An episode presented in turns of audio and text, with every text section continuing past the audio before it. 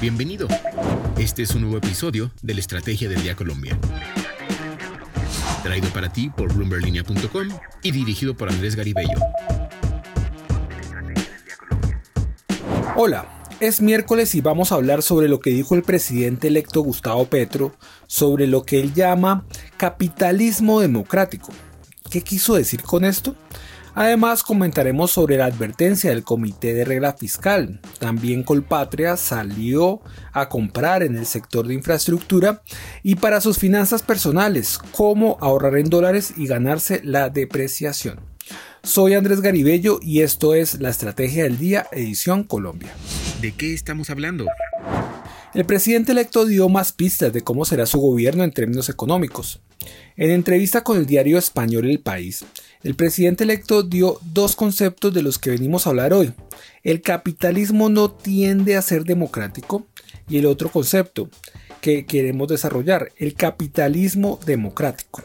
En la entrevista titulada Si fracaso, las tinieblas arrasarán con todo, Gustavo Petro habla sobre estos conceptos. El presidente electo dice que se necesita un esfuerzo de Estado y que la base económica en Colombia está configurada fundamentalmente por millones de pequeñas empresas con muy poca capacidad asociativa y que hay que entregarles a las pymes una capacidad de crédito que impulse la producción agraria e industrial. Petro dice que a eso se le puede llamar populismo, pero es lo que él llama capitalismo democrático. Hasta ahora los gobiernos han privilegiado la extracción minera a cielo abierto, dijo el presidente electo, y añadió, los monopolios tradicionales que han dado lugar a las grandes fortunas, pero que no responden ni por el 5% de los empleados en Colombia. En la entrevista insistió en que la reforma tributaria que la piensa impulsar este año, cuando el capital político estaría debería estar más alto, estará enfocada en las grandes fortunas y dice el presidente electo que quiere hacer una reforma agraria de la mano con Estados Unidos. Finalmente, el que deberá aterrizar todo esto será el ministro de Hacienda y prácticamente todo el gabinete del nuevo gobierno, porque lo que plantea el presidente electo Gustavo Petro toca todas las instancias eh, del Ejecutivo. De hecho, se perfila como ministro de Hacienda el economista José Antonio Ocampo, y también Alejandro Gaviria como ministro de Educación. Sin embargo, aún no hay confirmación por parte del mismo Petro y de la misma eh, campaña del nuevo gobierno. Lo que debe saber. Ahora tres datos que debe tener en cuenta este miércoles. El primero, la TRM amanece en 4.089 pesos con 72 centavos por dólar. El segundo dato, Ayer, después de que el ministro de Hacienda presentara el marco fiscal de mediano plazo, la que prácticamente la hoja de ruta sobre la economía y las finanzas del país para los próximos años, el Comité Autónomo de la Regla Fiscal se pronunció sobre dicho documento emitiendo algunas alertas sobre el estado de las finanzas públicas en Colombia. Luego que el Ministerio de Hacienda dijera en la presentación que la casa estaba en orden, el Comité Autónomo de la Regla Fiscal le salió al paso y le dijo, no, la casa aún no está en orden. ¿Pero por qué lo dice? Según el comité, cumplir el plan que propone el marco fiscal, entre comillas, dependerá crucialmente de las decisiones que se tomen en los próximos 18 meses, es decir, en el gobierno entrante Gustavo Petro. El tercer dato, el grupo Colpatria, dueño del 49% de Scotiabank Colpatria, entre otras empresas, decidió ampliar su apuesta por el segmento de la infraestructura en Colombia con la compra de una participación del 10,6% de la constructora El Cóndor. Bloomberg Línea logró establecer que el acuerdo de venta se cerró este martes, aunque los involucrados en el negocio no revelaron el monto de la transacción. El grupo Colpatria ya hace parte del negocio de infraestructura a través de su participación en tres vías 4G. Descifrando.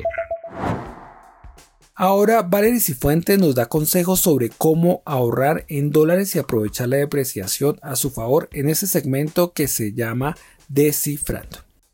Hola Andrés. El dólar en Colombia se ha mantenido en los últimos días sobre los 4 mil pesos y esto ha puesto a pensar a más de uno sobre cómo se podría ahorrar en dólares para evitar mayores riesgos ante la caída del peso colombiano u otras monedas que han estado perdiendo valor ante el billete verde. Precisamente sobre este tema quiero hablarles hoy en este nuevo episodio de Descifrando. Les dejaré algunos puntos clave para tener en cuenta si quieren empezar a ahorrar en dólares. Primero, Debemos saber que el dólar estadounidense es reconocido globalmente como un activo refugio, Es decir, la gente suele demandarlo ampliamente cuando hay incertidumbre, crisis o altas volatilidades en el mercado, solo por mencionar algunos ejemplos. Esto, dado que su economía es una de las más fuertes del mundo y tiene gran respaldo.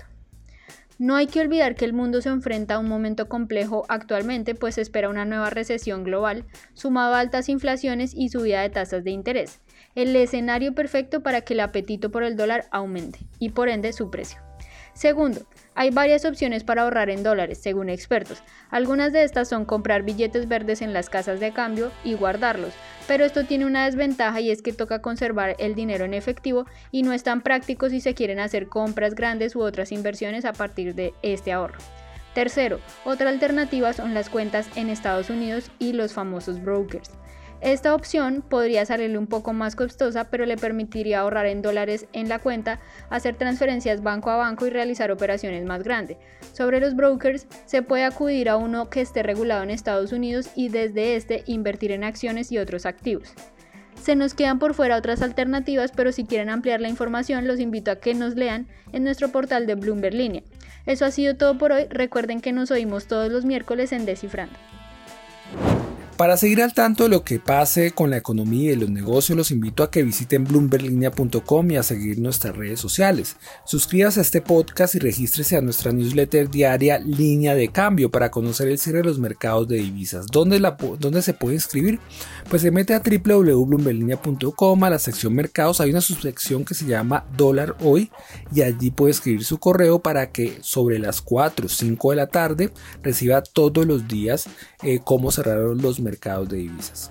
Y no olviden que acá está la información independiente que une América Latina. Nos escuchamos mañana. Esta fue la Estrategia del Día Colombia. Dirigido por Andrés Garibello, producido por Arturo Luna y Daniel Hernández. Que tengas buen día.